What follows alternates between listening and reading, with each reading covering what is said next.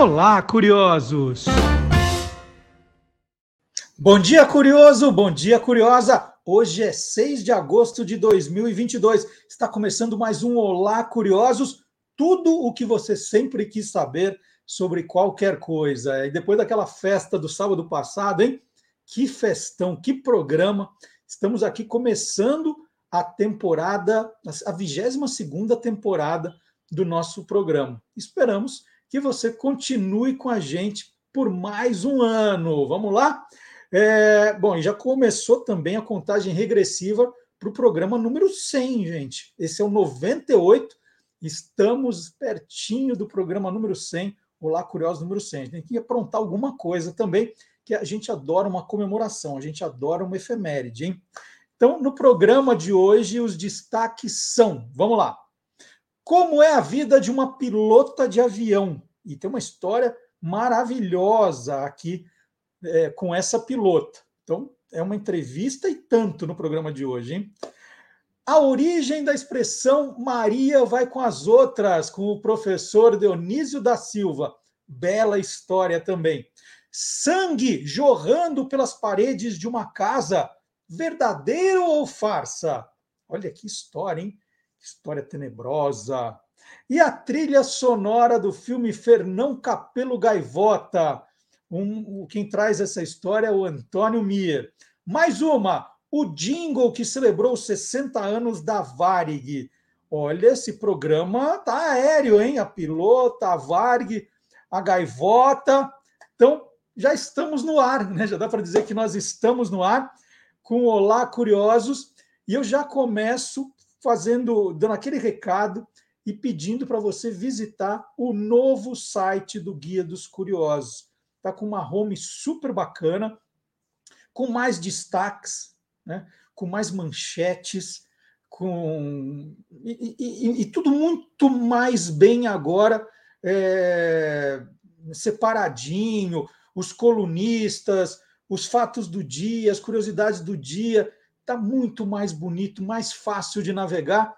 Então fica o convite, porque a ideia do nosso programa sempre é provocar a sua curiosidade para você continuar pesquisando depois. É, não dá para a gente é, pegar um tema, por exemplo, e contar tudo sobre aquele tema. Então, se você visitar o site do Guia dos Curiosos, fala assim: puxa, eu gostei dessa história de falar de aviação. Então, vamos procurar as reportagens que falam sobre aeroportos, aviões no site do Guia dos Curiosos, pioneiros. Essa é a ideia. Então, o site do Guia dos Curiosos, já decorou, né? www.guiadoscuriosos.com.br www.guiadoscuriosos.com.br Você já deu uma olhada que nós mostramos a nova home. Vá visitar, vá visitar, faça aquelas pesquisas de escola, de faculdade, para uma apresentação no trabalho, você vai ver como o guia vai ajudar você. Você põe as palavras que você está procurando, os temas ali no busca, e aí vem um cardápio de tudo que a gente tem, tá?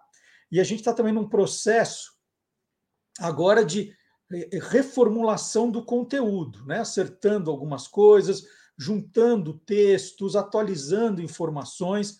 Então, se você quiser fazer parte do nosso time aí, você vai, vai vendo o que te chama atenção, que precisa ser atualizado ou não, se você tem alguma informação complementar, e vai mandando para a gente, tá bom?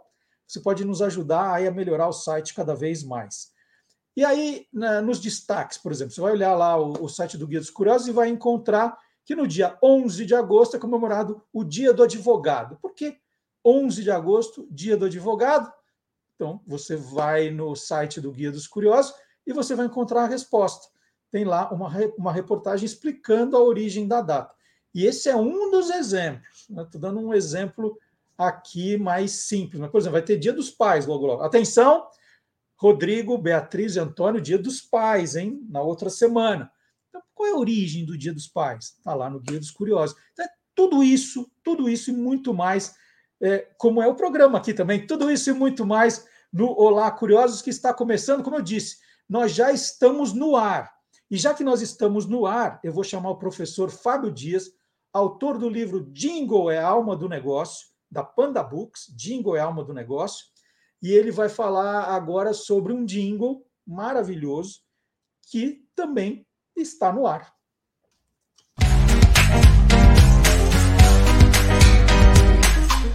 Clube do Jingle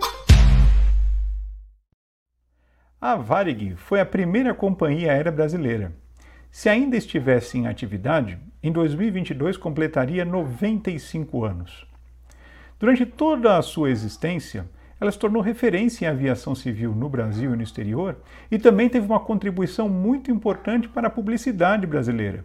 Suas campanhas, e especialmente os seus jingles, em sua maioria criados por Arquimedes Messina, marcaram para sempre a história da publicidade no nosso país. Quando a Varig completou 60 anos, em 1987, Messina, justamente pelo sucesso de suas peças, foi mais uma vez convocado para escrever o jingle que embalaria aquela campanha. E quando ele teve é, essa oportunidade de desenvolver esse jingle comemorativo, ele buscou colocar tudo que a empresa representava para o Brasil e para o exterior na peça. Ele conta que a Varig, até então, aqueles 60 anos, é, voava sem nenhum tipo de interrupção, em nenhum momento ela deixou de atuar. Ela cruzava o Brasil e cruzava o mundo em direção a vários continentes, sempre com excelência no atendimento de seus passageiros, excelência nos serviços e com a competência que era é, é, peculiar à empresa.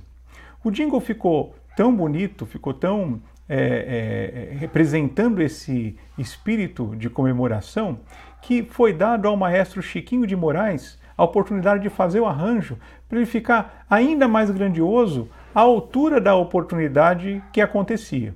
E justamente por causa dessa é, qualidade, desse âmbito que o jingle ganhou, ele foi veiculado durante todo o ano de 1987, principalmente no rádio e também em comerciais de TV. E o comercial é exatamente esse que eu trouxe hoje para a gente assistir. Vamos ver?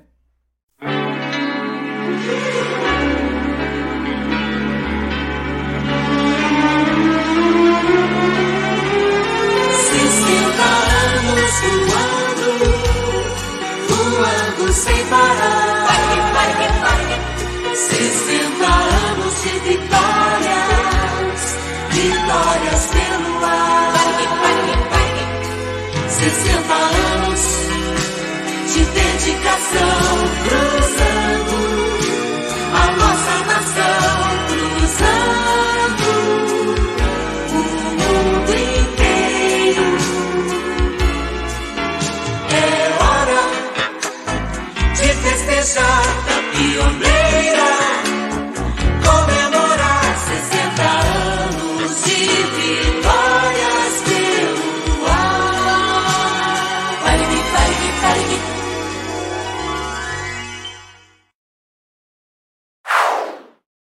Há 100 anos, em 1922, a paulistana Teresa de Marzo se tornou a primeira mulher a tirar licença para pilotar avião no Brasil.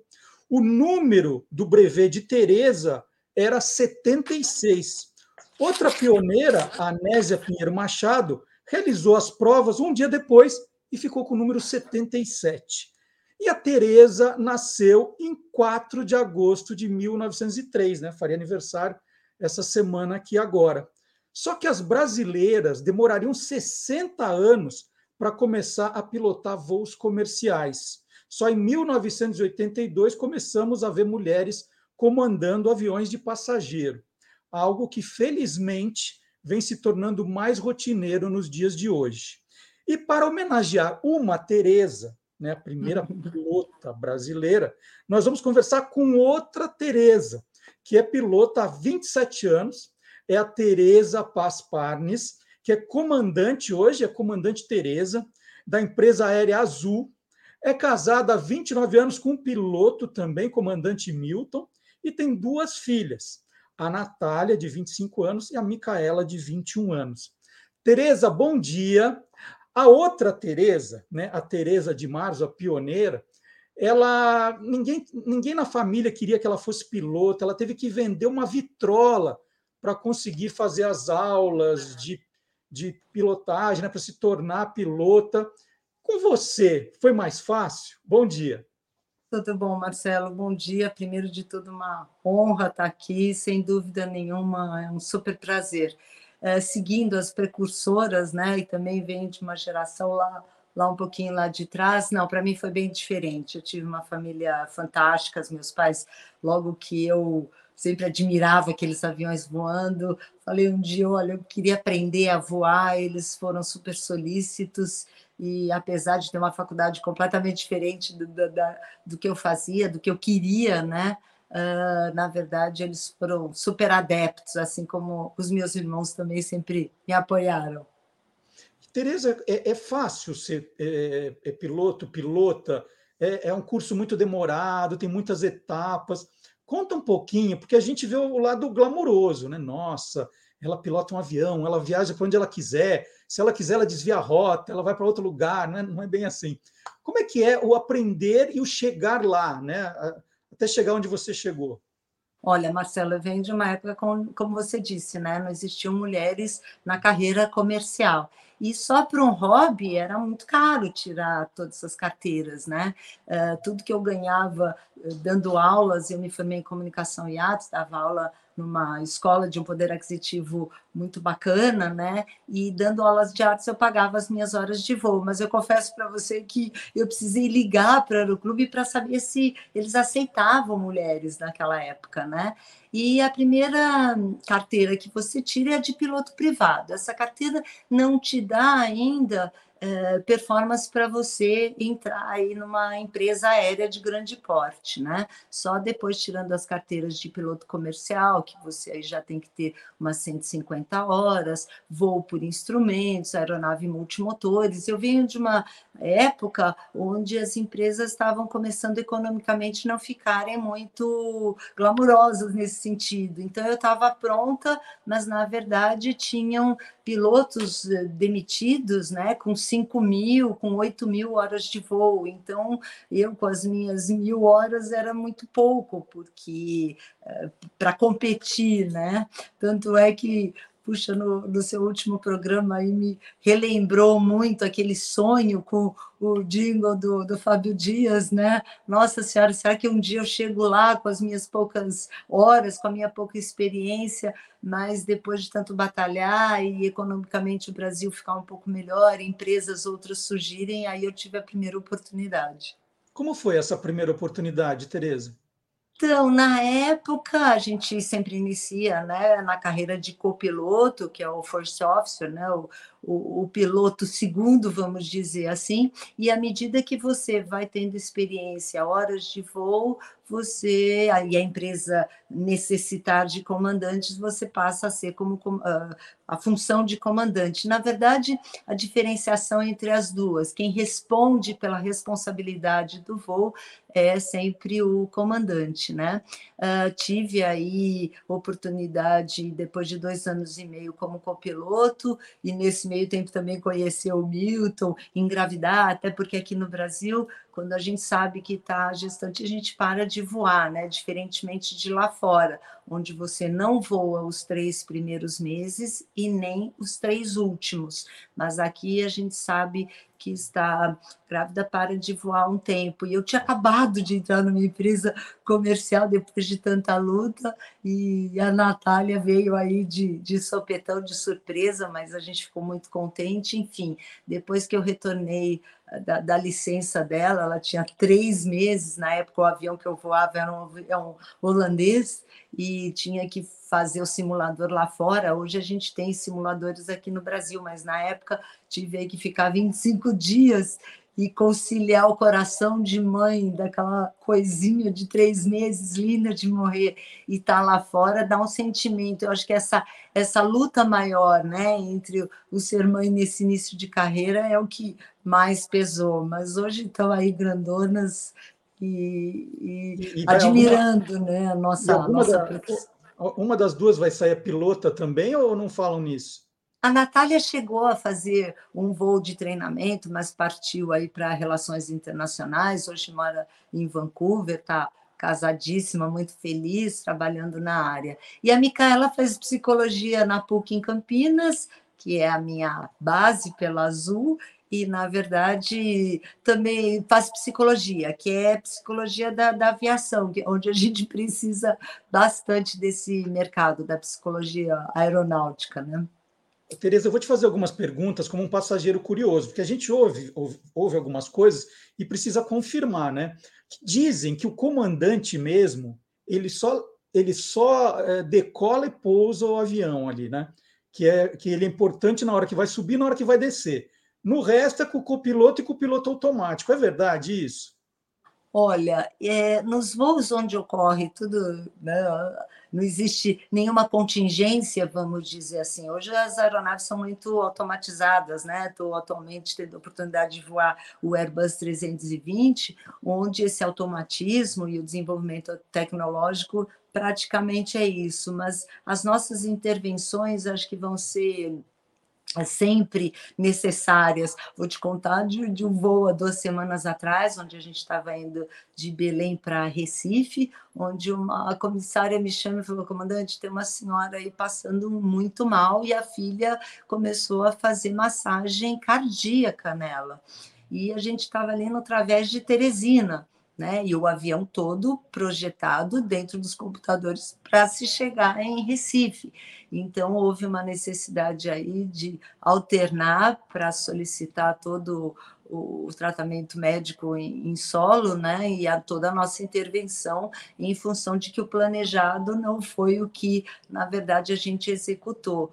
E foi muito bacana ter percebido toda a interação da, da, tripulação, nossa, com o pessoal de, de, terra nos aguardando, a própria manutenção no solo, enfim, e toda a assistência que o controle de tráfego aéreo nos deu para priorizar esse pouso em emergência. A gente não fica surpreso do resultado, né? Do que aconteceu com essa, com essa passageira. Tinha também um médico a bordo, que era um endocrinologista, nos auxiliou e falou da seriedade do caso. Então, rapidamente, a decisão é, ela é necessária e fundamental, né? Então, não basta só ter todo o aparato tecnológico, mas existem decisões que, obviamente, o piloto automático só através do nosso input ali, olha, vamos para Teresina que a coisa é séria.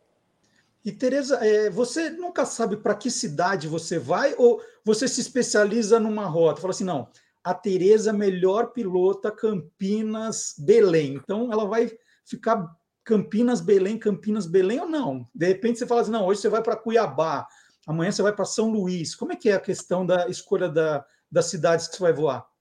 Uh, na verdade, a gente não sabe. A gente recebe em torno do dia 25 de cada mês a escala mensal do mês seguinte. Obviamente, cada empresa adota uma postura, mas a Azul, nesse ponto, ela é sensacional, que nos permite a solicitar folgas para eventos, é aniversário, é algo que você tem aí, antecipadamente, a gente bloqueia aí algumas datas solicitando uma folga para essas situações. Mas as cidades em si, não, na verdade, eu vou o Brasil inteiro. Tive a oportunidade de voar também o Airbus 330, que hoje a Azul pilota para Lisboa, para Fort Lauderdale, para Orlando, mas voltei para Nacional e é o Brasil inteiro, a gente dá cobertura. Agora, obviamente, cada equipamento tem a sua performance para determinadas cidades, geralmente capitais aí, por ser um avião de um porte um pouco maior, ele necessita ter pistas aí condizentes com a, com a performance do avião. Você sabe qual foi a cidade que você mais foi, né? Tirando a, a quando você volta para sua casa, que você mais foi. Qual foi? Ah, tô, ah, bom, assim, de um âmbito geral, dentro da, da carreira, não lembro muito, assim, a que mais eu não pontuei. Atualmente a gente está indo muito para Recife, que hoje a Azul tem um, um hub bastante grande, com fins em Belo Horizonte, né? agora voltaram algumas operações com um número maior em, em Congonhas para facilitar o pessoal aqui. Campinas, obviamente, por ser a, a base, mas assim, qual eu mais pousei, não, não fiz muitos cálculos. Cuiabá também pousei bastante, Campo Grande, enfim, Porto Alegre, Floripa, ai, aí vai, foi por aí. E depois que, depois que você é, passa a ser comandante, né, você estava como é, co-comandante, não sei como chama exatamente, mas quando você faz a transição, você não volta mais, não tem essa coisa assim, ah, substitui só o comandante, mas volta. Não, mudou, mudou. Não, uma vez comandante, sempre comandante. O que você se aprimora e modifica são os equipamentos Por exemplo, eu estou no Airbus há oito meses, voava o Embraer, né, o E2, que é a última aí, fabricação da Embraer, tinha muito orgulho por ser uh, um equipamento de origem brasileira, obviamente componentes de todas as partes do mundo, mas como indústria né, e criação dessa aeronave é, que deu orgulho aí para o Brasil todo e vendeu muito avião uh, para várias empresas do mundo. Então, voar Embraer também foi bastante gratificante, né? E outras empresas que voei outros equipamentos. Mas uma vez comandante, você é sempre comandante, né? Tereza, é, embora eu tenha dito aqui que é cada vez mais corriqueiro o número de mulheres pilotando aviões, tem gente que ainda se surpreende ao entrar no avião e dar de cara com você ali na porta da cabine, ou quando você anuncia no alto-falante, aqui é a comandante Tereza, ainda tem reações de estranhamento negativas? Nunca negativas, viu, Marcelo? Acho que de surpresa, né? Há muitos anos atrás tive um senhor, eu não sou muito alta, né? Mas um passageiro assim muito alto, né? Perguntando, quer dizer que hoje nós literalmente estamos nas mãos de uma mulher? E eu então falei para ele assim, olhando para cima, né? Porque ele é super alto. Eu falei, ah, o senhor sempre esteve, a sua mãe, por exemplo, porque veio essa resposta assim na hora, porque todos nós nascemos de um ventre feminino, né? Então, na hora que ele, ah, que resposta pronta, eu falei, ah, mas não é bem assim, mas muitas pessoas, eh, agora não tanto com a pandemia, mas no final do, dos voos a gente tinha um procedimento de ir despedido dos passageiros, muitos olhavam com muita curiosidade, as mulheres enaltecendo, agradecendo, os homens, puxa, que voo bom! E eu falava, ah, mas o senhor tinha alguma alguma dúvida e, e, brinco assim, nunca de forma negativa, porque o passageiro, na verdade, ele escolhe a empresa, né, Marcelo? Então, quando a gente está à frente, eles sabem que nós passamos por todas as avaliações. A cada seis meses a gente está dentro de um simulador para justamente simular todas as situações de emergência que não são corriqueiras, graças a Deus, no dia a dia. Então, esse treinamento, principalmente a Azul, ela tem um porte de treinamento extremamente rico e avançado para que a gente cada vez mais esteja mais seguro acima de tudo, né?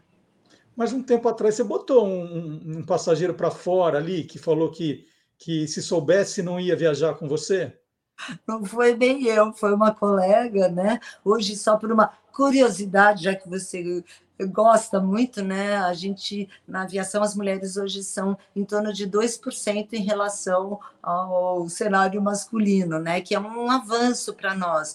Dizem que no mundo já está se chegando a 5%, no Brasil somos em torno de 2%, né? É, na verdade, ela aconteceu com a comandante Betânia, do passageiro, então questionar, e ela então solicitou que ele saísse, e, e tudo pela segurança. Se esse passageiro a bordo culmina ali num voo de cruzeiro, numa atitude onde ele pode é, ter o resto dos, dos outros passageiros com receio ou com medo por ser uma mulher. Então, para prevenir, para mitigar essa falta de segurança, ela solicitou que ele fosse num, num outro voo, né? Mas comigo nunca, nunca aconteceu, a não ser assim essas brincadeiras, enfim, mas sempre com muito bom humor a gente né, contorna e, e, sabe que é porque é inovador. A gente vem de uma sociedade né, masculina, machista nesse nesse cenário da aviação. Então é muito muito fácil. Acho que com a oportunidade da, da competência a gente sabe mostrar que não é bem assim. E Tereza, por, por assim, é, eu comecei falando da Tereza de Marzo, pioneira, para mostrar a coincidência de conversar com você quando a gente está falando de 100 anos, né, 100 anos das mulheres pilotando avião também. E, e tem uma curiosidade que em 1926 a Teresa de Marzo casou-se com o instrutor de voo dela. Ela se casou com um instrutor de voo chamado Fritz Wessler. E foi um, um casamento que marcou época, né? Saiu nos jornais, Sociedade Paulistana comentou. É, eles ficaram casados durante 45 anos. Só que, depois do casamento, Ele, ele a proibiu de, de pilotar avião. E ele disse, ela, ela comentou, né, é, a frase da, da Teresa de Marzo, depois que nos casamos, ele cortou minhas asas, disse que bastava um aviador na família. Olha só, e com você foi o contrário, né? Vocês se conheceram graças aos voos e os dois continuaram voando. Exatamente, Marcelo. Uh, é o que eu falo, a gente teve essa ligação, eu e a Tereza de Março, por casar com o instrutor, porque, na verdade, eu comecei a voar até antes do, do Milton. E eu dei um tempinho, porque realmente eu não via campo né, para mulheres, dediquei mais a, a área da arte de ensinar, né, na época que eu, que eu comecei, e depois, quando eu voltei, as minhas carteiras não estavam mais válidas. Foi aí que eu conheci o Milton, que ele justamente foi meu instrutor para que eu voltasse com as habilitações. E eu não estava muito animada para conhecer pilotos a fundo, mas não, não, teve jeito, né? Caí lá na, na rede, a gente se apaixonou e até hoje. E diferentemente da Tereza, ele não. É, eu falo que depois do meu, do meu pai, né, hoje não está mais aqui, então atualmente é ele o meu maior admirador e entendedor. A gente troca muitas ideias, ele me ensina muito e acho que tenho certeza que eu a ele. Hoje ele trabalha na aviação executiva, estamos aí há um mês sem se ver, porque ele está voando fora, tá lá na, na Europa, mas eh, trocamos muita coisa, muitos conhecimentos através das nossas experiências diárias. Ele é meu maior fã, meu maior incentivador, sem falar no seu amigo Sérgio, né, no meu irmão, que também, é, sabe que eu falo, Marcelo, o, o respaldo também familiar é muito importante para a gente chegar na carreira. Hoje em dia não é só o conhecimento técnico, né? todas as competências subjetivas relativas a comportamento, aí você voar é, tranquila também é muito bom. As meninas eram pequenininhas, eu tinha não só os meus pais, como os meus irmãos para proporcionar viagens, jogos de futebol. Quantas vezes o Sérgio não levou a Natália no, no Corinthians para assistir? Era uma forma dela amenizar a falta da, da mãe Teresa. A Micaela hoje é corintiana, graças ao Sérgio, enfim. Então, eu falo que esse apoio familiar dos meus irmãos, é, foi, foi fundamental assim para que eu também tivesse essa tranquilidade, porque para estar tá lá em cima a gente precisa proporcionar, acima de tudo, segurança também para os passageiros. Né? Tereza, como jornalista, eu já perdi é, primeira comunhão de filho, perdi o nascimento do último. O último fui conhecer com um mês de vida. Obviamente você não perdeu nenhum nascimento de filha sua, mas você, você perdeu muita coisa, festa, formatura, se, se perde. Como é que é essa questão? Olha, Marcelo, você só perde quando você não sabe aproveitar o outro lado, né? É o que eu falo. Tinha, a gente, como eu falei, a gente consegue pedir uma folga aí com bastante tempo de antecedência. E um dia a, a Micaela chegou em casa e falou: Mamãe, como a semana que vem é dia das mães, para o Dia das Mães, eu tinha pedido folga, mas ela ia ter uma aula de balé na quinta-feira. E a professora, então, convidou todas as mães para participarem da aula de balé. Eu olho a minha escala, estou voando. Aí o Milton olhou a dele, ele estava de folga. Ai. Filha, o papai vai com você na aula de balé. Só que chegando na aula de balé, o que aconteceu? No final lá da apresentação da aula, todas as mães e o Milton assistindo, vira a professora e fala: e agora convidamos todas as mães para virem dançar com as suas filhas. A Micaela olhou para o pai, ela quase assim se debulhando em choro. Ele levantou e começou a dançar com ela. Então, ao invés de ter sido algo ruim, um pesadelo para ela, todas as colegas vieram cumprimentar as mães, que bacana, o pai está aqui representando e sendo, e sendo mãe. Então, é o que eu falo, graças a Deus eu tenho um maridão maravilhoso que sabe aproveitar também, soube aproveitar mais uma dessas oportunidades, né? E fatos assim, teve um, um, show também no, no Morumbi, acho que era do Jonas Brothers, que elas queriam ir. Eu fui, eu fui, eu estava lá. Ai, que legal! O Milton e as meninas. E eu com a minha Eu filha, eu lembro. tava lá. Olha, que, quantos anos faz isso? Acho que uns 20 anos, 15 anos atrás. Por será? aí, a minha filha tá com 27, ela era pequenininha. Pequenininha. Ah, e e aí eu que fui comprar os ingressos, comprei dois ingressos, que na época, inclusive o Milton São Paulino Roxo, né? Tinha a. Ai, como fala? Cadeira cativa. Uhum. E aí você podia, além de comprar os ingressos, se usufruir da cadeira cativa, só que ele só tinha duas cadeiras, né? Então eu falei: não, filha, mamãe, se Deus quiser, vai estar de folga. Saiu a escala de novo, eu voando, o Milton de folga. Eu falei: Mi, então é você que vai levar. Como todo homem um pouco mais encabulado, ele falou: meu Deus, mas a gente tem três pessoas para dois ingressos, como que eu vou fazer? Eu falei, Milton, é muito simples. A Micaela vai no colo, que na a Micaela devia ter uns 4, 5 anos, e a Natália de mãozinha dada. São dois assentos, duas cadeiras cativas. E ele, não, mas como é que nós vamos fazer? Não sei o quê. Eu falei, eu já treinei a Micaela. Quando ela começar a chorar lá, o segurança vai ficar com pena e vai deixar você entrar com ela no colo e sentar lá. E no fim foi o que aconteceu, e ele veio maravilhado, porque teve um show antes, acho que do Kiss ou do Yes, um cover. Você lembra, não? Não lembro. Não, Eu sei que teve um cover antes, que aí foi para ele o, o show. E depois os Jonas Brothers com as meninas, que realmente é mais papel de, de mãe levá-las, né? Ah, mas quando, óbvio, tem um show, sei lá, em outubro, dá para eu pedir a folga e acompanhar. O próximo, a Mica vai no Rock in Rio. E eu pedi a folga para ir com ela. Quer dizer, não é a idade, né? Ela hoje tem 21, mas pediu para eu acompanhá-la e eu pedi a minha folguinha ali. Olha, eu sei que não tem nada a ver com o nosso assunto, mas já que você falou do Jonas Brothers, eu levei minha filha para ver a Katy Perry na chácara do Jockey. Aquilo, olha, o meu, eu ganhei medalha de ouro de pai, porque era em pé, uma coisa meio barranco, só tinha gente alta, ela tampinha, eu tinha que pôr ela no, no- aqui no ombro. Ombro.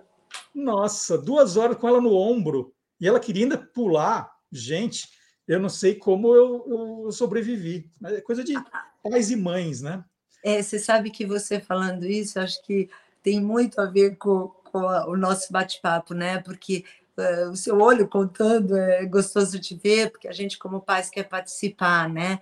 E, e muitas pessoas não são aptas a, hoje a seguir essa carreira, eu acredito, porque se ressentem dessa falta de acompanhar os filhos nesse sentido, né? E como mulher, mais ainda, como mãe, obviamente eu tive os meus momentos de estar lá em, em Porto Alegre, pensando na febre que a Micaela tinha, ou que a Natália precisava de mim, ou mesmo o Milton do meu apoio.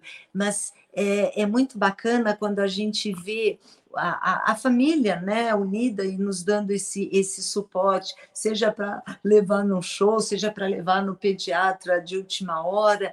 E, e esta paz, essa tranquilidade é que eu acho que fazem a nossa carreira também fazer parte, porque hoje, muito mais do que o treinamento técnico, a gente precisa dessas habilidades que muitas vezes não são técnicas, de gerenciamento, de preparação, porque você está né, provendo a segurança de todos aqueles passageiros que também têm as suas famílias, também estão ali por motivos diferentes. Então, a gente leva passageiros que vão para um casamento, para uma formatura, mas você leva passageiros que vão para um para uma cerimônia de um óbito, de um ente querido. Então, esse, essa relação humana, essa empatia, ela também é muito importante dentro da nossa profissão.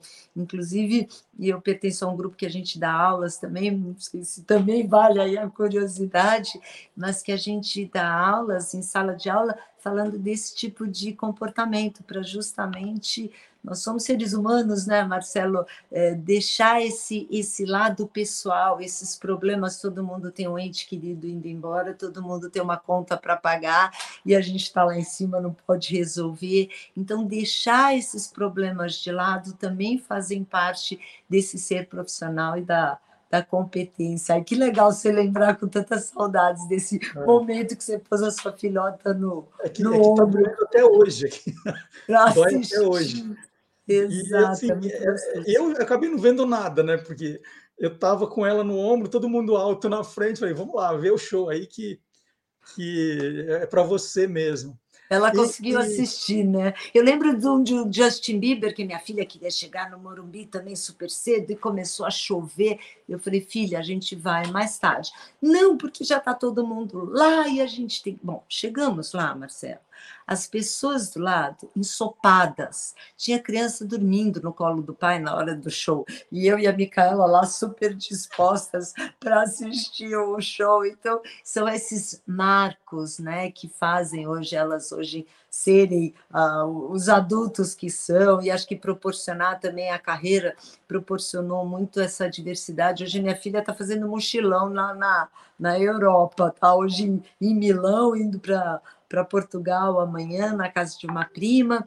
Na verdade, eu acho que essa parte também, é, o acompanhar quando é possível, o fazer com que elas é, direcionem para outras áreas, outros caminhos, né? É, a aviação também foi responsável por isso. E eu me lembro também uma vez a, uma diretora da faculdade é, da, da escola delas, né? Falou assim, Tereza, fica muito tranquila, porque eu fui lá ver as notas das meninas e um pouco preocupada, sempre foram boas alunas, mas um pouco preocupada com algum evento, e, a, e, eu falando, né, o meu sentimento de culpa de estar muito fora de casa.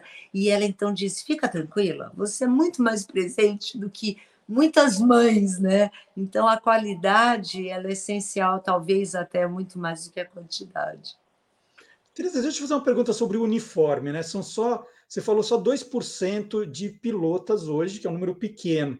É, baseado nisso, é, as empresas aéreas têm cuidado de fazer coisas com alfaiataria feminina tal? É uma adaptação do modelo masculino? Como é essa questão do uniforme das comandantes? Você sabe que eu separei aqui para te mostrar, né? O nosso hum. cap aqui, que hoje a gente não está usando tanto, porque com a máscara e o cap ficaria muito pouco do, do rosto aparecendo, né?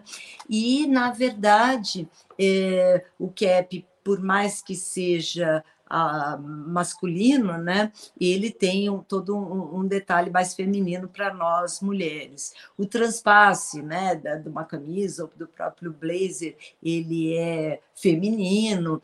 Uh, obviamente está em melhorias até por algumas reivindicações últimas que a gente fez, mas você sabe que grande parte das meninas gosta de, de uso de gravata, porque a gente usa gravata, né?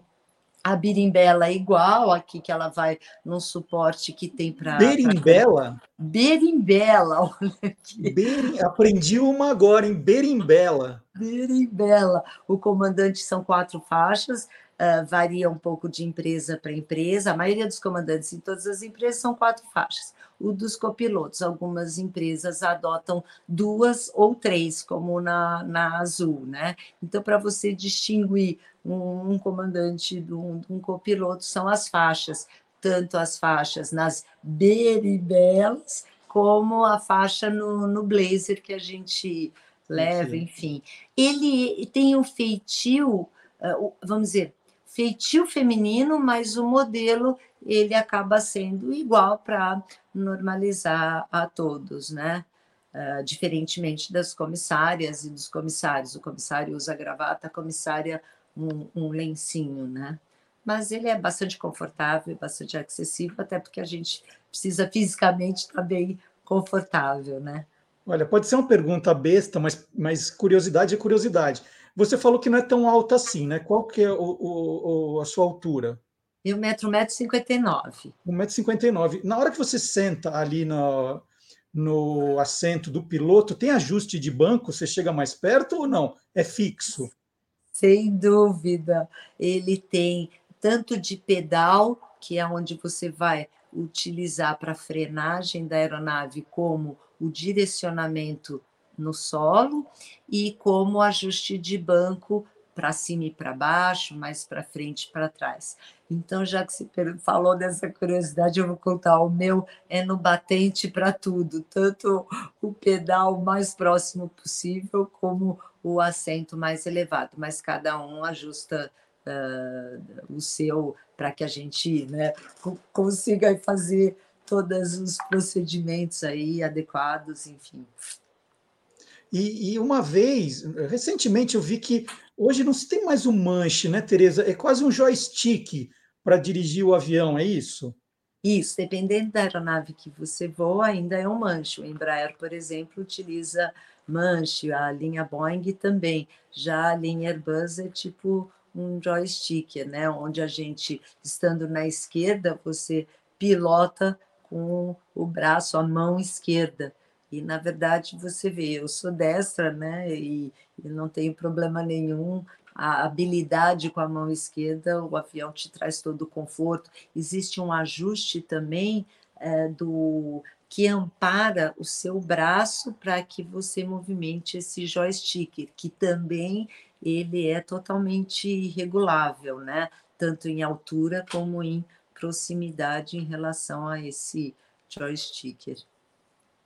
E, e, a gente pensando em viagens aí que podem demorar, vamos dizer, viagens nacionais, cinco, seis horas, né? Não sei com as paradas, mas são viagens longas. Aquela cabine é apertada, mesmo com o seu 1,59m, é um negócio apertado. A gente não vê o comandante desfilando pela, pela aeronave, ele fica lá dentro. Como essa questão, assim, daquela vontadinha de esticar as pernas? Como é que é, Tereza? Porque deve chegar uma hora que você não aguenta mais, né? É, hoje os aviões, a indústria né, aeronáutica se preocupa muito com a ergonomia também, né, Marcelo?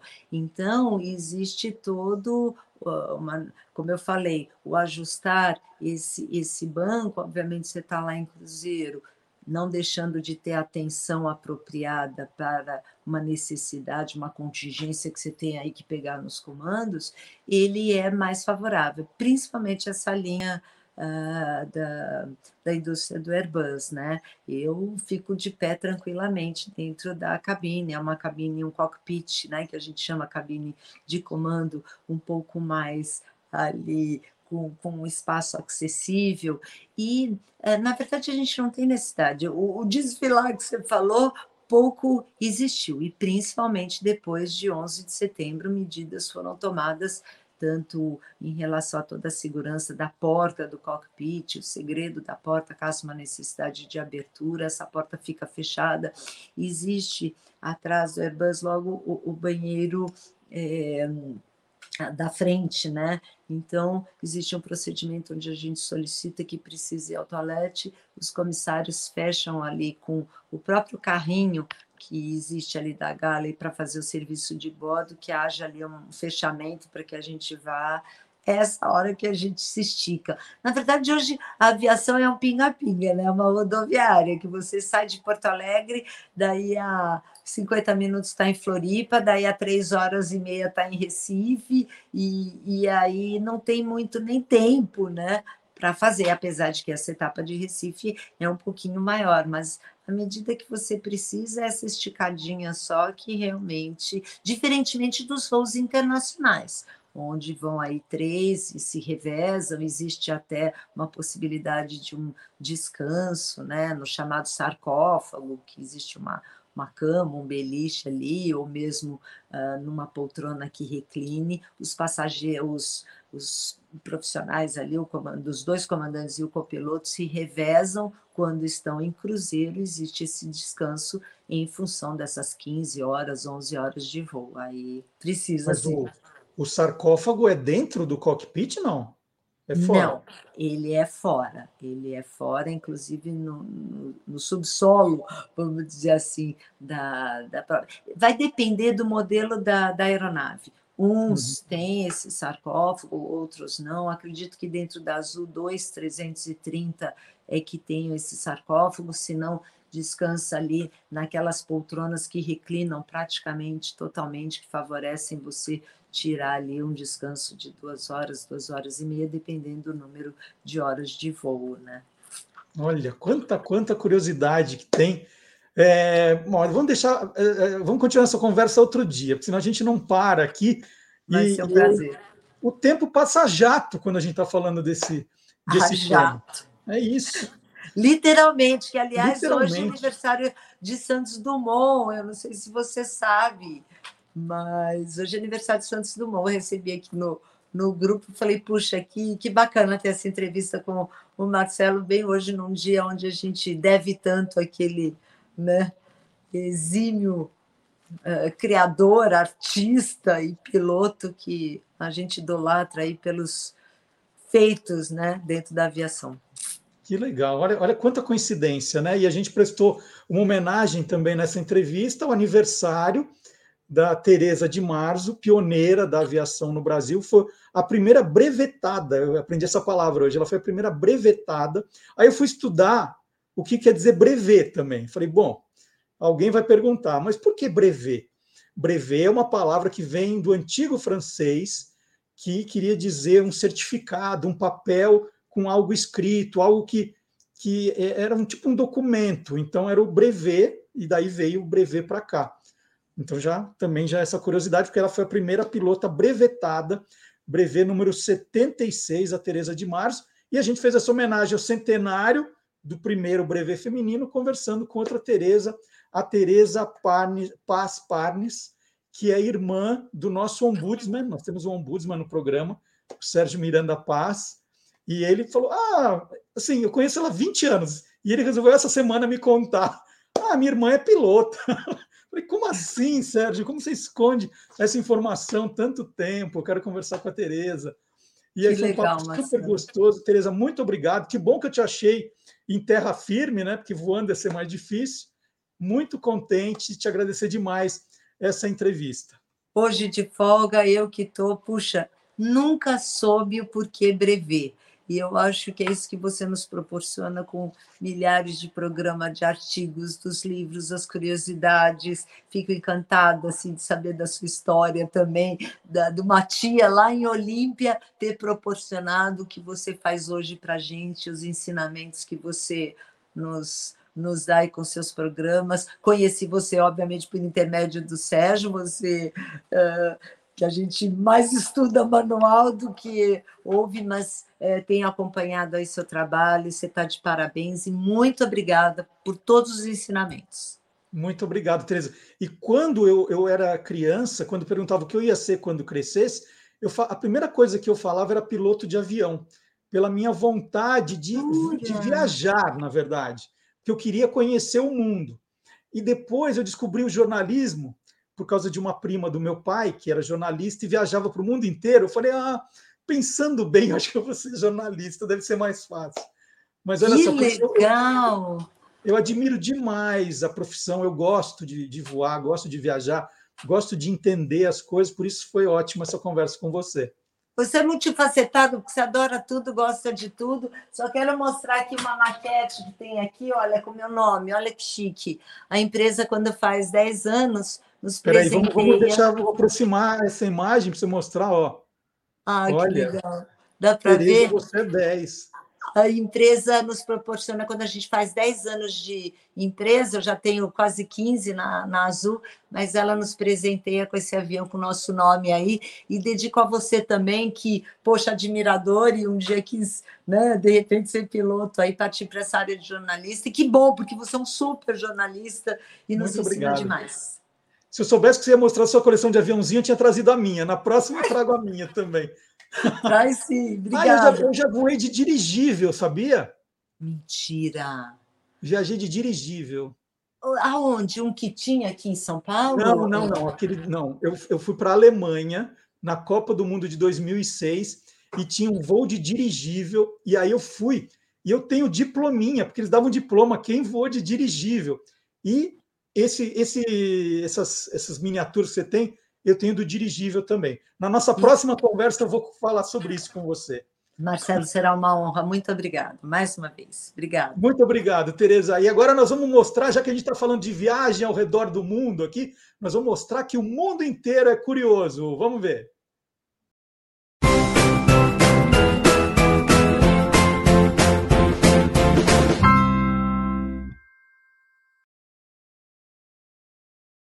O primeiro-ministro espanhol Pedro Sánchez fez um apelo ao setor empresarial do seu país.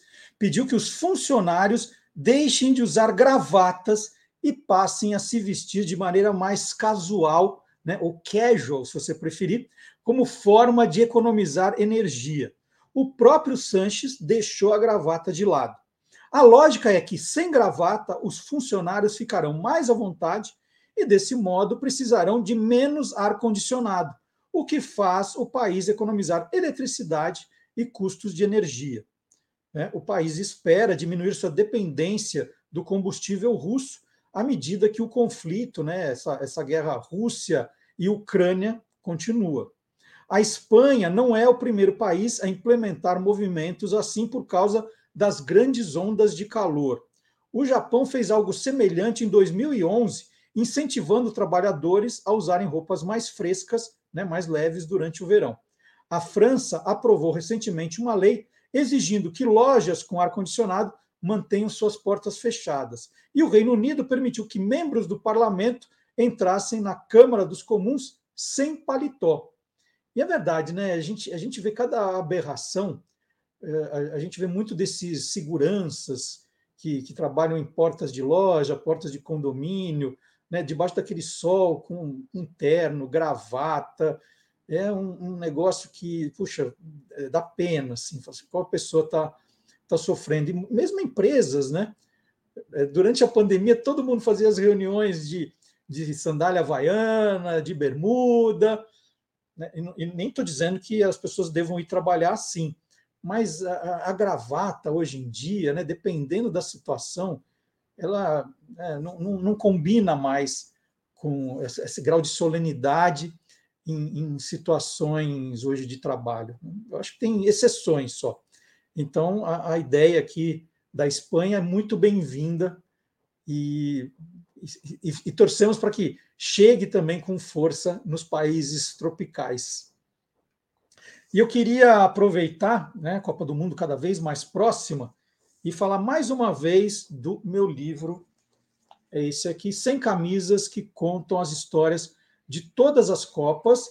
O livro foi lançado em 2018, esse livro de capa dura, que tem 100 camisas que vão contando a história das Copas. Então, é, são textos que contam os principais momentos das Copas, baseadas nas camisas dos times de futebol. E saiu agora essa edição nova que vem com esse encarte, com todos os uniformes usados em todos os jogos da Copa de 2018 na Rússia, todos, todos eles. Então tem a ficha dos jogos, os uniformes completos dos times e também quatro cards com as camisas que eu considerei mais icônicas da Copa de 2018. Ali. Nigéria, Rússia, França e eu já tinha mostrado da Islândia. E aí, por quê? É um complemento do livro que está aqui para vocês colecionarem também. Né? Agora toda a Copa vai ter seu encartezinho.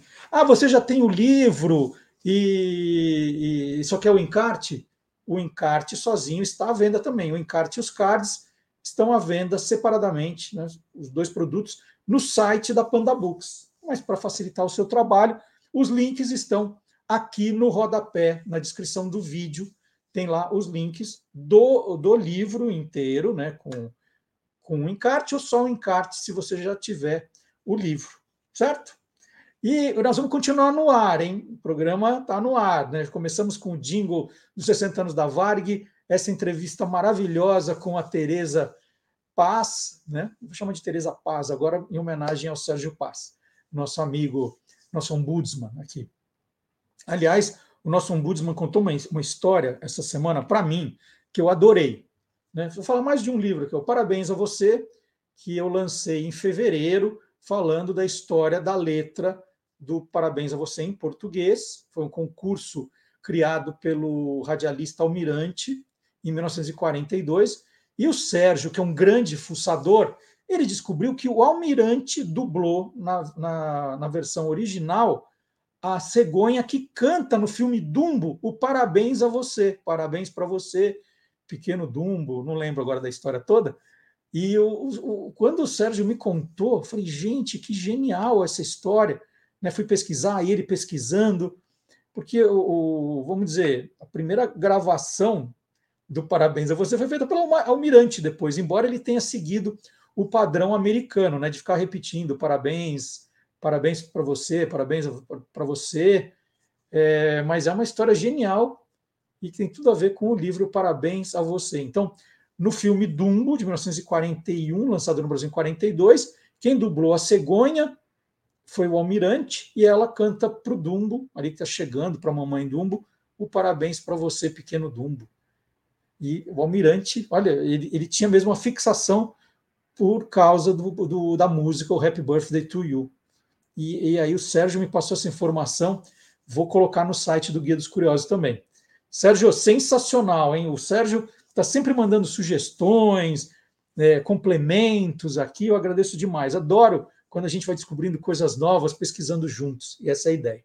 Bom, mas eu estava falando da Tereza, dos 60 anos da Varg, para dizer que o nosso programa vai continuar no ar, no ar, só que agora não são asas de avião, agora são asas de uma gaivota, com Antônio Mier.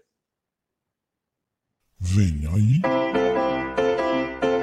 Os Caçadores da Música Perdida.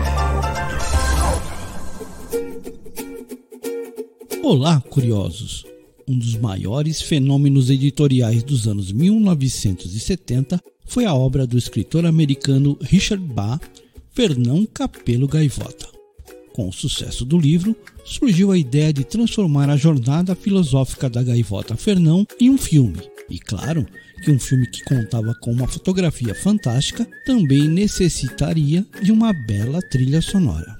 Em 1972, o diretor Hal Bartlett convidou o cantor e compositor Neil Diamond para criar a trilha sonora do filme. Na época, Neil Diamond estava com 32 anos e emplacava sucesso após sucesso desde 1966. Mas o convite veio justamente num período em que Neil Diamond estava pensando em se aposentar para passar mais tempo com a família, porque sua carreira prolífera já estava deixando-o estafado recusou de imediato a proposta, pois não tinha a mínima ideia de como compor músicas do ponto de vista de uma gaivota. Neil Diamond estava num período de transição e a história da gaivota tinha lá uma certa semelhança com seu momento na vida.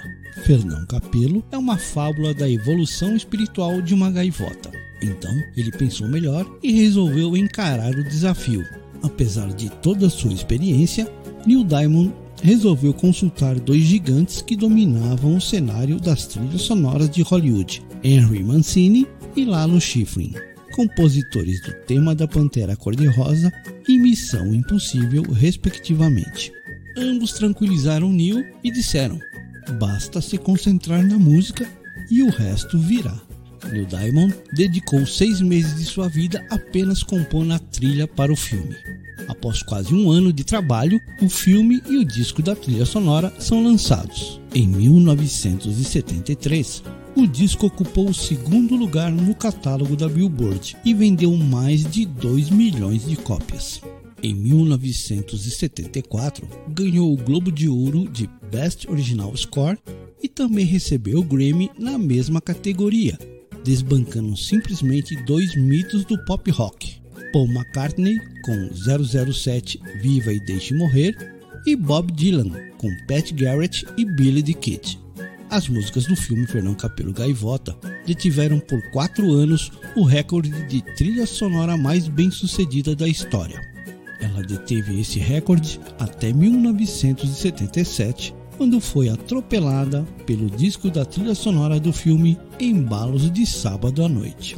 Apesar do enorme sucesso do livro e da trilha, o filme não obteve grande êxito nos cinemas.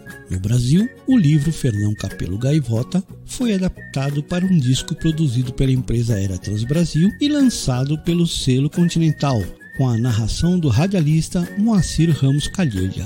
Algumas canções foram adaptadas para o português, com interpretações de Hebe Camargo e Wilson Miranda. Antônio Mier para o Caçadores da Música Perdida no Olá Curiosos.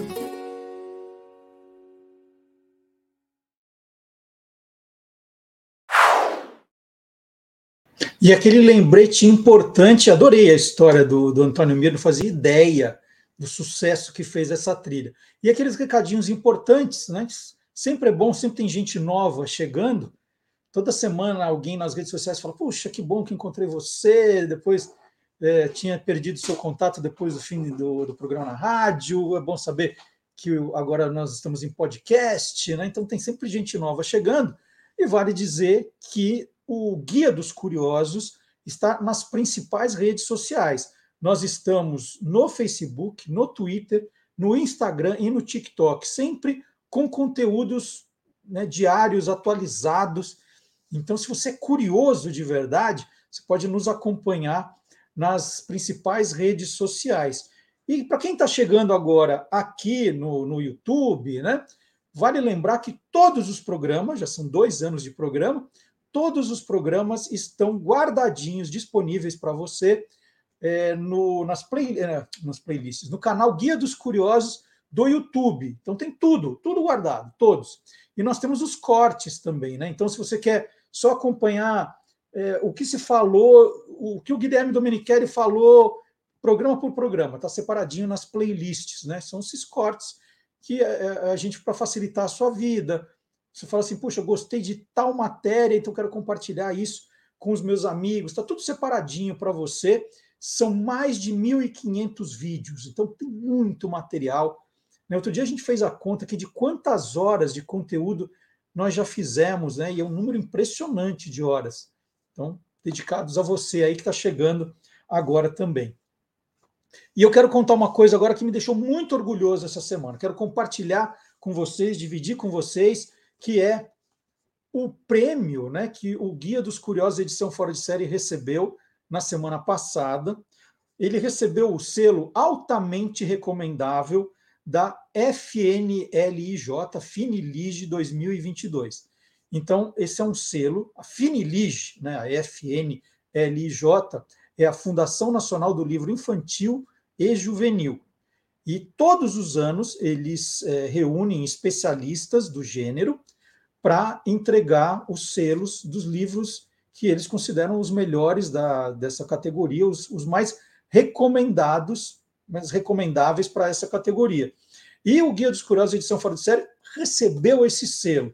É, é, essa é uma das mais importantes e tradicionais honrarias desse gênero. Né? Os autores vibram mesmo quando recebem esse, esse selo. Eu já tinha um na minha coleção, esse é o segundo, então fiquei muito feliz.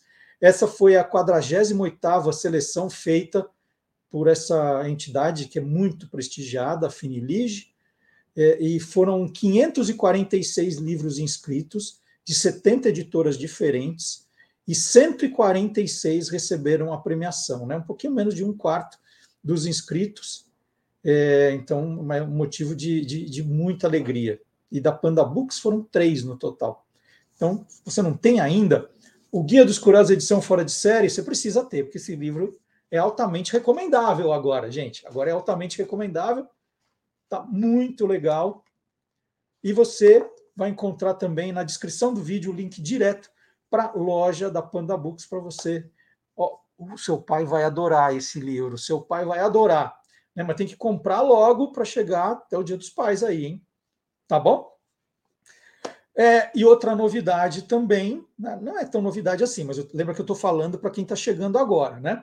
Que o nosso programa Olá Curiosos, caso você fale assim, puxa vida, ver no YouTube me, é difícil, no Facebook é difícil, então você pode só ouvir porque nós somos, na verdade, um podcast com imagem, mas é um podcast que você pode ouvir no Deezer, no Spotify, no SoundCloud. Então, sábado, 10 da manhã, nós publicamos os programas, eles ficam disponíveis, você baixa e ouve aí onde você quiser, fazendo o que você quiser. É uma delícia. Bom, e a gente teve essa semana mais um motivo de comemoração. Depois dos dois anos do Olá Curioso sábado passado, na quinta-feira agora nós celebramos dois anos do Quem Te Viu, Quem TV, programa apresentado por mim e por Magalhães Júnior. Na verdade, eu fico aprendendo com Magalhães Júnior ali, né? Sabe aquele cara que senta num lugar privilegiado para ver um curso, uma aula? Esse sou eu. Eu sento na primeira fila, na verdade, mas quem dá aula é o Magalhães Júnior, que conta histórias da televisão brasileira. E cada história, gente, cada recorte, cada informação diferente, ele tem um, um acervo espetacular, trabalha na televisão já há quase 40 anos, então sabe de histórias, né? E, e essa semana, eu falei, Maga, vamos pensar em alguma coisa usando o número 2, né? Essa era a ideia, o número 2. E aí o que ele fez? Ele pegou séries, todas muito conhecidas, muito conhecidas, é, que os protagonistas eles fizeram papéis diferentes em duas séries, né? Então eles fizeram papéis muito diferentes em, em séries de grande sucesso. Então nós chamamos esse programa de protagonistas em dose dupla. E aí eu separei um desses protagonistas em dose dupla, e eu achei que foi a melhor história do programa, né? A gente sempre coloca aqui o melhor para mostrar para vocês. Mas fica a dica que tem muito mais gente e que você pode assistir a hora que você quiser, caso não tenha visto. No canal do Guia dos Curiosos no YouTube, nós temos todos os programas guardados. Esses dois anos do Maga estão todos guardados e ó, vale a pena, hein? Para quem gosta de televisão, vale a pena. Nós já temos um público fiel nas noites de quinta-feira, né? 8 da noite, 20 horas começa. E mas tá tudo guardadinho aqui para você para assistir a hora que você quiser. Então vamos lá na comemoração dos dois anos do Quem Te Viu, Quem TV, protagonistas em dose dupla. Um deles para você.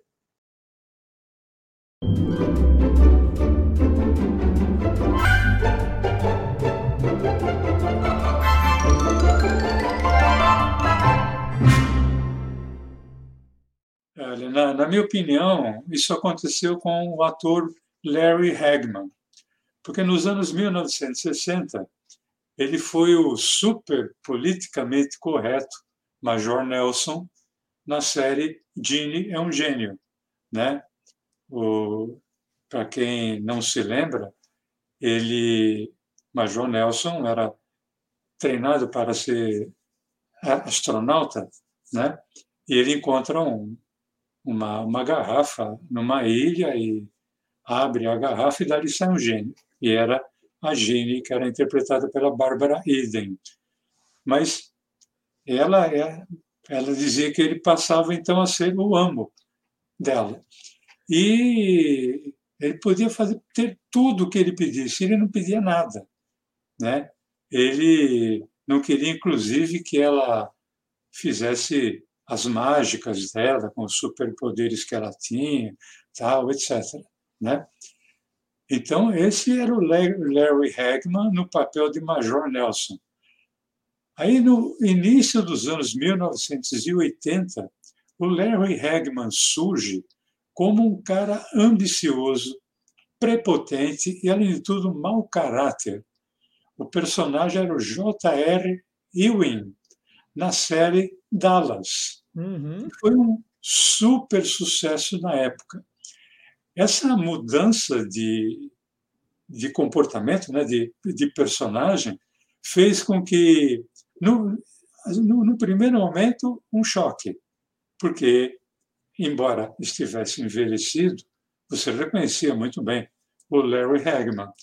Mas depois, o, as tramas que o J.R. Ewing armava eram tão escabrosas, era uma coisa tão de, de mau caráter.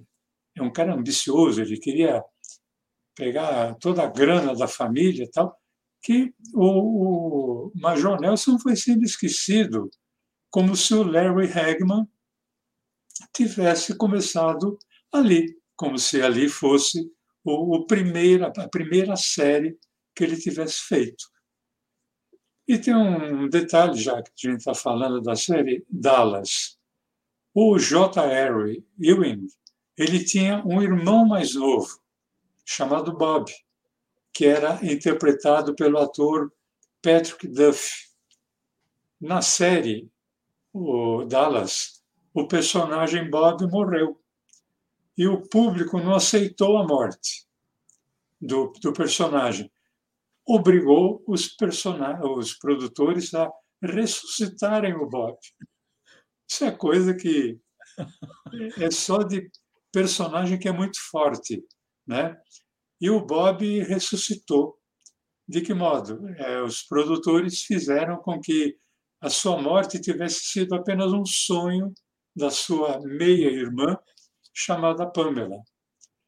Mas o, o, o ator Patrick, uh, Patrick Duff, ele também tinha feito uma outra série antes do Dallas.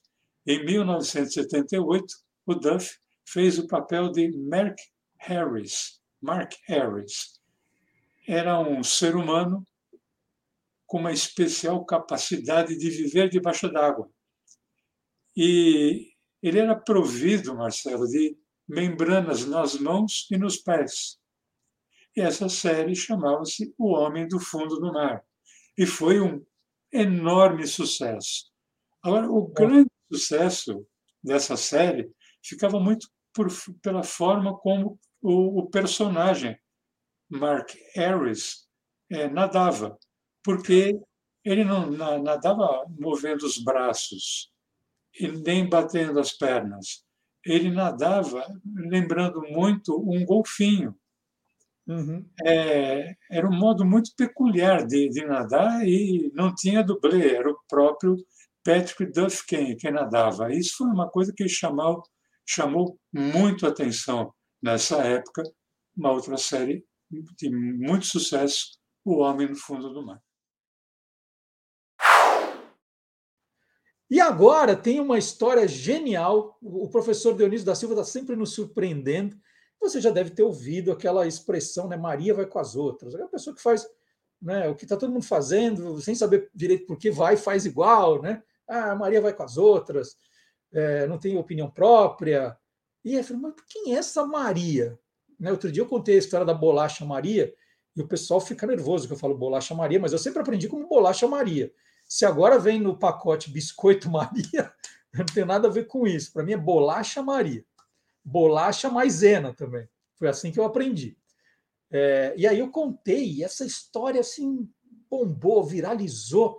E aí o professor Dionísio agora conta a história de Maria vai com as outras. Vamos ver?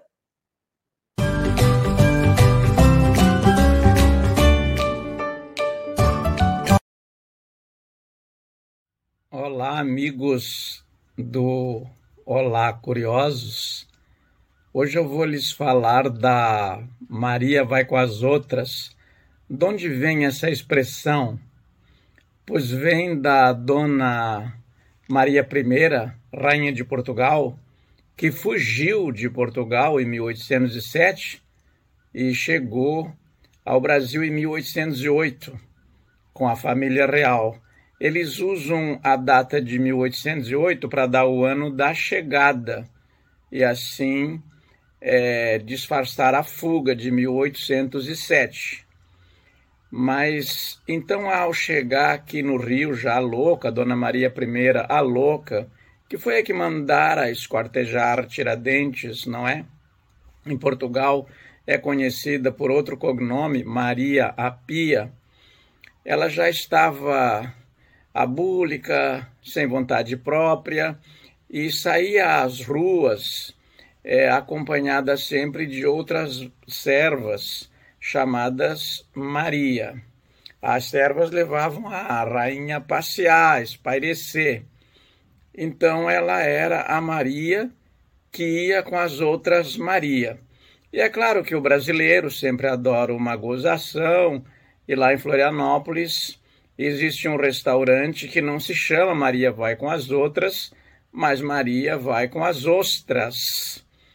De todo modo, ela voltou para Portugal junto com o filho, D. João VI, que foi um dos mais sábios governantes e o único que enganou Napoleão, em 1821, então, é, 13 anos depois da chegada, mas ela já voltou morta ela tinha morrido aqui no Brasil em 1816 a conferir e já estava há sete anos morta quando seus restos mortais foram para Portugal e foram entronizados é, com um problema é, no embalsamento, já cheirando mal. Mesmo assim, todos os súditos foram convocados a beijar-lhe as mãos na catedral em Lisboa.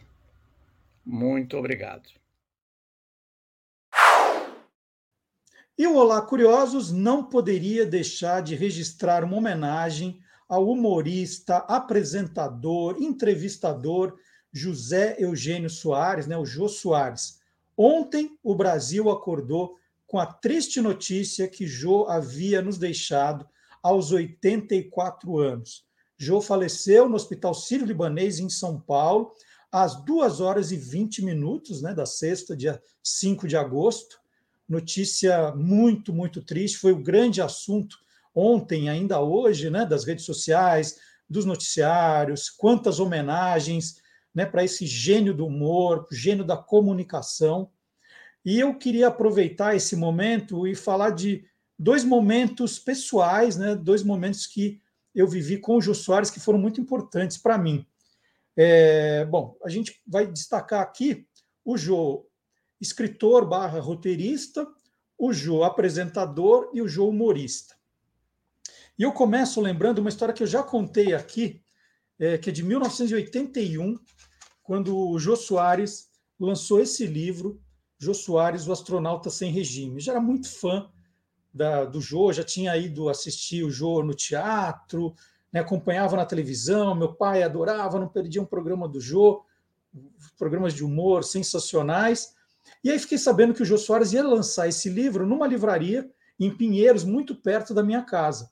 E tão perto que eu catei o meu irmão menor ali nós fomos é, para a fila de autógrafos. Mas eu cheguei tão cedo, tão cedo, né, queria ser o primeiro da fila, que estava lá a livraria ainda meio vazia. Só o Jô Soares, que já tinha chegado antes, porque iria gravar uma entrevista para um telejornal noturno da TV Globo, eu já nem lembro qual era.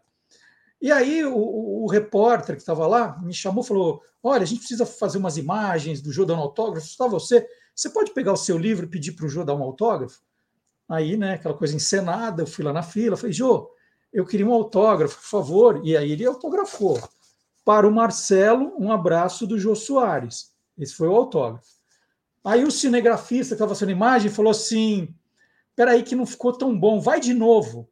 Né? Ele falou, vai de novo na fila. Quer dizer, né? vai de novo pedir o autógrafo. Não tinha fila ainda. Só estava eu ali servindo é, de figurante. Aí eu, eu cheguei no jogo de novo, apresentei o livro outra vez. Aí ele virou a página e aí fez para o meu irmão, para o Murilo, o reautógrafo do Jô Soares. Então, esse livro tem uma história e deve ser um dos poucos com dois autógrafos do Jô.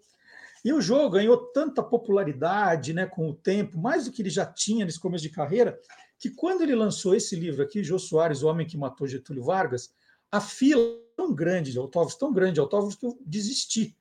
Né? Tinha ido no lançamento, e o que eu soube dos amigos é que era tanta gente que o Jô pegou um carimbo e ele, na verdade, autografava com o carimbo.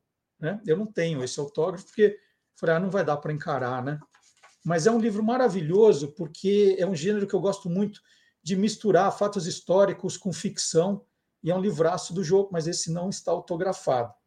E aí é um é jeito de começar falando do Jô, escritor barra roteirista.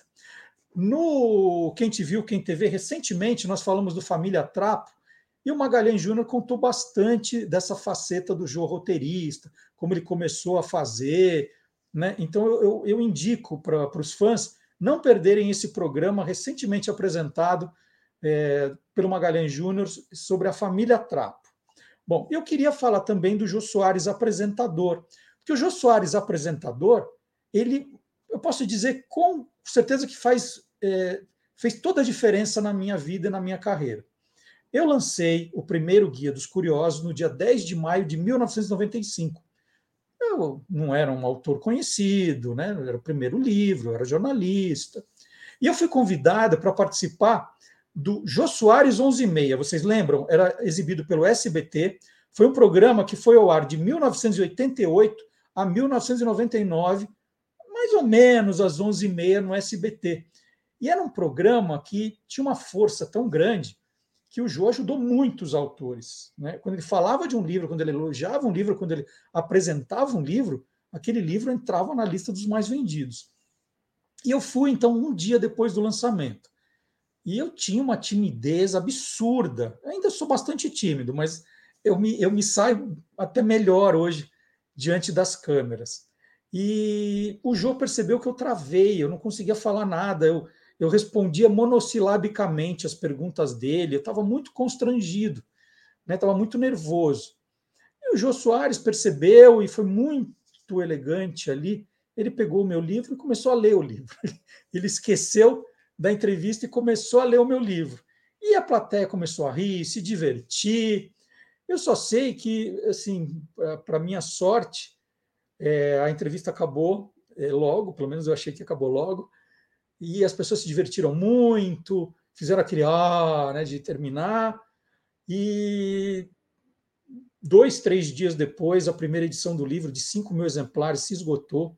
O livro foi reimpresso, entrou na lista dos mais vendidos, foi um dos livros mais vendidos de 1995, e eu devo muito isso ao Jô, né, que foi um cavalheiro comigo, e aí ele contando as curiosidades do livro, nossa, sim, o, o livro ganhou ganhou um ar especial. Então, e o Jô depois me convidou outras vezes, fui mais cinco vezes ao programa do Jô para falar de outros lançamentos, e aí sempre foi muito gentil, e aí eu estava mais relaxado das outras vezes, eu consegui sair melhor, responder as perguntas, aí foi me destravando. Então, é, ontem, né, eu acordei muito cedo, por coincidência, e fui impactado logo pela notícia, fiquei muito triste. Publiquei é, uma foto também da, dessa primeira entrevista, que eu digo que eu morro de vergonha dela, eu morro de vergonha, e mas quem quiser ver está no YouTube, tá? É a primeira entrevista ao Jô Soares 11 e meia. Vocês vão ver. Para começar com aquelas minhas roupas, anos 90, todas largonas, né?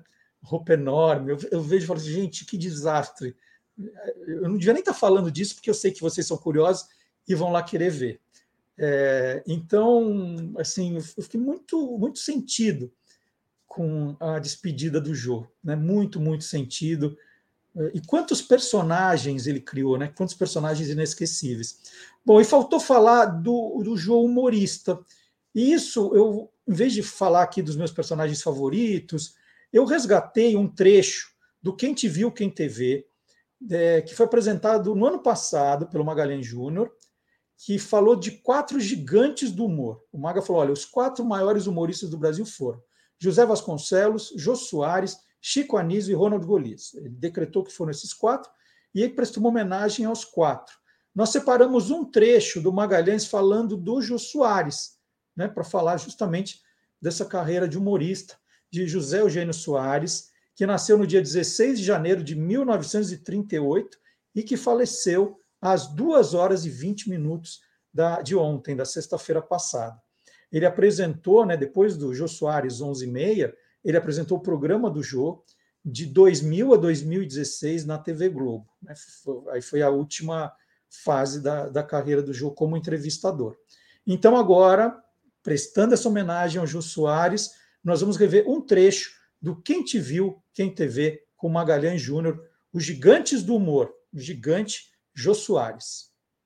O próximo é com o J, que é o Jô Soares, porque em termos de cultura, aliás, os dois estão ali, né? O Jô Soares, tão culto quanto o, o Zé Vasconcelos. Lembrando que o Jô, ele não é só humorista, criador de humor, ele também é comediante, interpreta o humor, né? E ele também é poliglota, né? Porque o Joe fala seis ou sete idiomas e ele sempre soube tirar partido do seu porte físico para o humor, tanto na TV, quanto no teatro, quanto no cinema. O Joe, como eu falei, é autor, ator, diretor, participou de inúmeros programas de humor e comédia na TV, alguns como participante e outros como o nome principal, né? tendo ali o Vejo Gordo, Vivo Gordo. Já em termos de criação, o Jô sempre teve um grande parceiro, um dos maiores criadores de programas é, e, e, tipos característicos do humor e da comédia, que era o Max Nunes. O, o Jô também se utilizou muito da sua cultura musical e da sua agilidade corporal, apesar do peso, para tirar partido do, de humor, né? Mas, no, no, entanto, assim, na minha visão, é uma coisa muito pessoal, o Jô sempre foi mais um apresentador de tipos humorísticos do que propriamente de personagens. Ou seja, ele sempre criou, junto ali do, do Max Nunes, mais tipos humorísticos do que personagens. Lembrando de alguns, o Capitão Gay, por exemplo, era uma sátira aos super-heróis, mas era um tipo, não era um personagem. A vovó Naná, que era uma velhinha, dessas muitas que participam ou participavam, né, no momento não está dando para ter gravação, que participavam de programas de humor ali, né, a, a turma que vai assistir para rir, e esse riso é o que vai ao ar. E a vovó Naná tinha uma letidão perceptiva né, da, daquilo o que acontece ou do que é proposto. Outro personagem, outro tipo era o piloto, que é uma paródia daqueles assistentes de estúdio, mas que se comportam como se fossem diretor, né? Tinha o Reizinho, que era uma sátira do governo bem na época da, da ditadura. Tinha o Zé da Galera. Zé da Galera foi uma paródia do torcedor brasileiro, sobretudo em época de Copa do Mundo. Ele, ele era o cara que ligava do orelhão para o técnico da, da seleção para trocar ideia. Ele surgiu principalmente na época que antecedeu a Copa de 82, quando o técnico foi o Tele Santana. Ele ligava para o Tele Santana para reclamar do Tele, porque o Tele ele não estava usando ponta na seleção. E daí ficou famoso o bordão, bota a ponta, Tele. Né? Então era calcado mais em tipo. O, o Jô, né, aí criava muito bordão e bordões que ficavam, né, que passavam a fazer parte do nosso dia a dia, né, Maga? É isso porque o bordão ele faz parte da característica do humor brasileiro, né? Por exemplo, tinha um tipo que era um general que tinha sido entubado e mantido em coma durante anos, e quando ele acorda, ele ainda era mantido com alguns tubos conectados. E eu percebi que o Brasil já vivia a época da abertura política, ou seja, ele foi entubado, ficou em coma quando o Brasil estava no auge da, da, ditadura e agora ele acorda com a, a, poli, a abertura política, é, ele sempre pedia de uma forma inconformada: me tira o tubo, né? E isso virou um bordão na época. Tinha um outro tipo que era um pai que não percebia que o próprio filho era gay, mas ele sempre des desconfiava da masculinidade do filho dos amigos. E ele tinha um bordão que ele dizia para a câmera: não tem pai que é cego. Né? Tinha um, um palhaço que trabalhava num circo e o dono estava sempre reclamando que o público não ria das piadas dele. E o palhaço dizia que o público não ria dele, porque os, pali, os políticos viviam fazendo mais palhaçadas do que ele. Então tinha um bordão: não dá para competir. Né? E um dos bordões mais marcantes, que até hoje, aliás, é, se ouve, é, surgiu com o personagem Gardelon, que era um argentino, que era sempre chamado por algum amigo para fazer um serviço ou perigoso ou ilegal. E é, sempre propunha, um, sempre se propunha um valor para ele fazer o serviço, o valor era sempre o mesmo, de 500 cruzeiros, que na época já não valia nada, e a alegação de quem propunha é de que tinha chamado o, o Gardelão porque era amigo. E daí o bordão dele, oi amigo. Né? Então dá inclusive para a gente assistir é, um trecho do Gardelão em cena. Vamos lá, muito amigo, vamos ver. Você tá louco, você não vai me Não, não, não, não, aguenta aí, aguenta aí, rapaz. É uma coisinha fácil de fazer. É o seguinte, eu desapareço aí uns dois dias, faço de conta que fui sequestrado. Sim. E aí ninguém tá sabendo. Aí você telefona pra minha mulher e diz, aqui é o sequestrador do seu marido e eu exijo 5 milhões de resgate. Voy a telefonar a Mengarda, que me conoce há 15 anos. Eu vou dizer aqui é o sequestrador anônimo e ela não vai conhecer a minha voz. Não, Gadelão, tua voz é mais ou menos como a de todo mundo e você dá uma disfarçada, Ah, né? natural, eu pego o telefone aqui, cubro com um lenço, Boa assim, ¿eh? é isso aí. Cubro aqui com um lenço e digo, alô, aqui fala o sequestrador anônimo. Você tem que me pagar 5 milhões pelo resgate do seu marido. Cabra da peste. Eu falo cabra da peste, ela vai pensar que eu sou cearense. Pronto, já está tudo disfarçado. Claro que ela vai pensar logo, logo. E olha que presta bem atenção que resgate é muito diferente de roubo, hein? No, pero no, no me põe nessa história. Não quero saber negócio de roubo, nem de resgate. Pide a alguém que tem mais prática do que eu. E depois, Carioca, ela conhece você, sabe que você é um malandro, sem vergonha. Vai ver que isso é golpe teu. Não vai vai ver que é golpe nenhum, não. Eu já bolei direitinho o seguinte. Eu vou tirar um retrato ao lado do sequestrador assim. Um retrato meu, assim te fazendo assim no pescoço. Para que a polícia me pegue logo e me ponha em cana, isso que você quer. Acontece que ninguém vai te reconhecer, que eu já bolei isso também. Você vai estar disfarçado, irreconhecível. Mas eu assim com essa máscara ninguém me conhece. É isso que você... Quem será aquele gordo mascarado na fotografia? Quem pode ser aquele terrível vilano? Não van a me reconhecer com essa máscara. Nunca. É como o caso do super-homem. Tira os óculos, põe os óculos, ninguém sabe que é o mesmo. O exemplo tá nos livros. Você não tem uma máscara maior para você te botar no corpo todo. Ah, deixa de onda, Gardelon. É o seguinte, aí é só marcar o lugar para ir apanhar os 5 milhões. Sim. 5 milhões de resgate. E todo mundo lucra com isso. Todo mundo lucra. Quanto me vas a pagar? Bicho, você leva 500 cruzeiros. Não, pero con esa fortuna no preciso trabalhar nunca mais na minha vida. Eu aplico 500 cruzeiros na caderneta de poupança. Daqui a 193 anos não preciso mais trabalhar. Olha aqui, Gardelão, tá cheio de nego aí topando dar esse golpe. Eu só fui chamar você porque eu sou seu amigo. Muito amigo.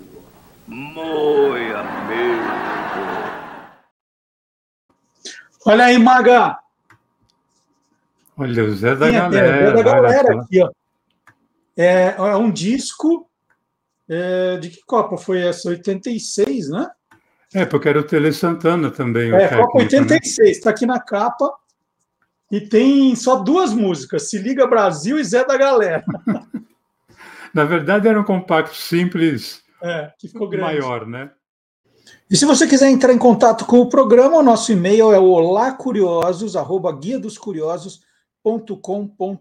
Então, anote aí, olacuriosos, arroba guia dos curiosos.com.br. Se achar alguma coisa curiosa, divertida, quer compartilhar, pode usar esse e-mail ou escrever para a gente nas redes sociais. Também está valendo, tá? E toda semana nós estamos publicando vídeos novos nos, agora em todos os nossos canais, né? No Facebook, no Instagram, no TikTok. São vídeos de um minuto, sempre com uma curiosidade bacana. E o, o dessa semana me chamou muita atenção, é, é- é sobre uma bala que eu vou, vou confessar para vocês, eu nunca tinha comido. Aí eu publiquei a história daquelas, daquelas balas Fini, e aí começaram a me cobrar de falar da concorrente da, da, da Fini, a Haribo. E eu não- nem conhecia direito, aí fui atrás disso. Aí achei no supermercado que eu frequento, achei lá o pacote de bala. Aí olhei no pacote, estava escrito lá desde 1922. Foi que essa bala tem 100 anos e eu nem sabia da existência dela. Né? Aí fui pesquisar e a história é genial. E aí eu contei, esse vídeo bombou também na internet essa semana, na- no TikTok, no Instagram, todo mundo comentando, muitos comentários legais. Eu viciei na bala. eu viciei, mas eu tenho que parar, porque bala, vocês sabem, né? Bala é um problema. E verdade, eu que viciei, eu comi o pacote, eu terminei de gravar e comi o pacotinho inteiro, foi isso.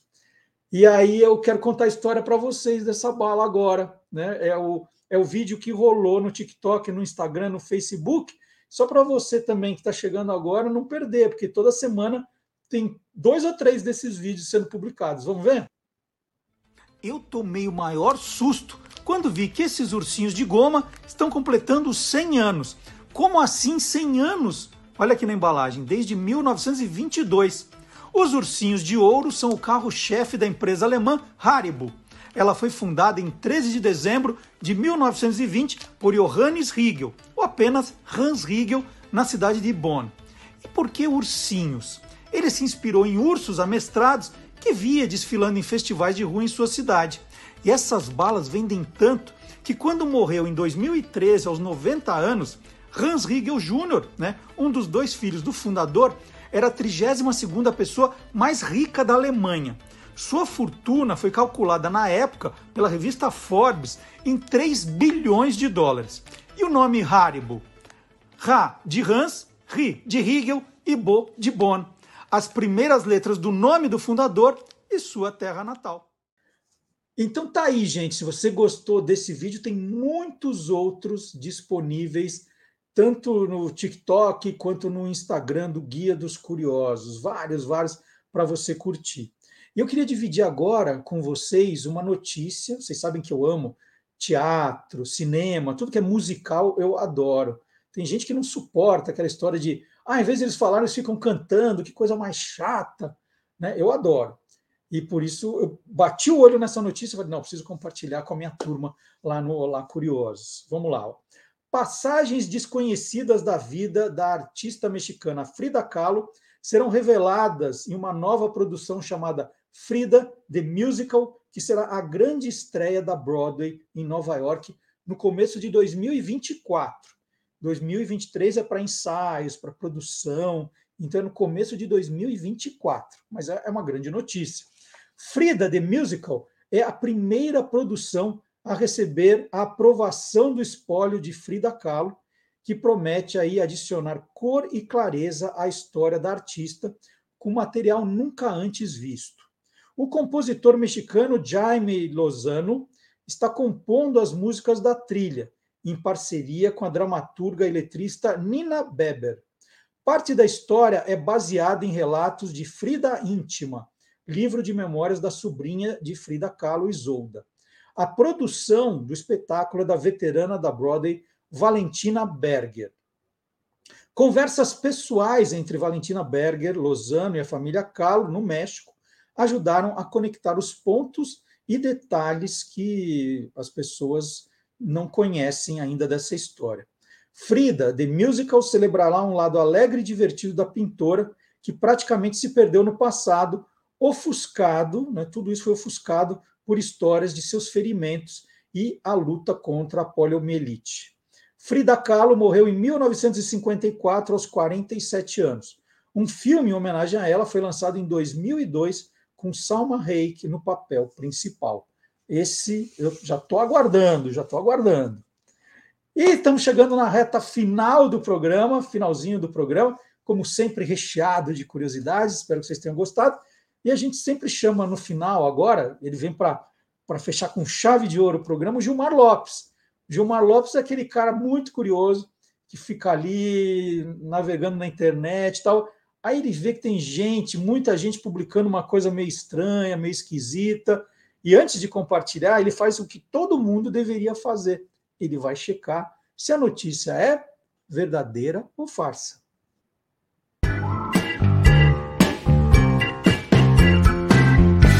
verdadeiro ou farsa? É verdade que uma casa começou a jorrar sangue em todos os cômodos lá em Cambé, no Paraná?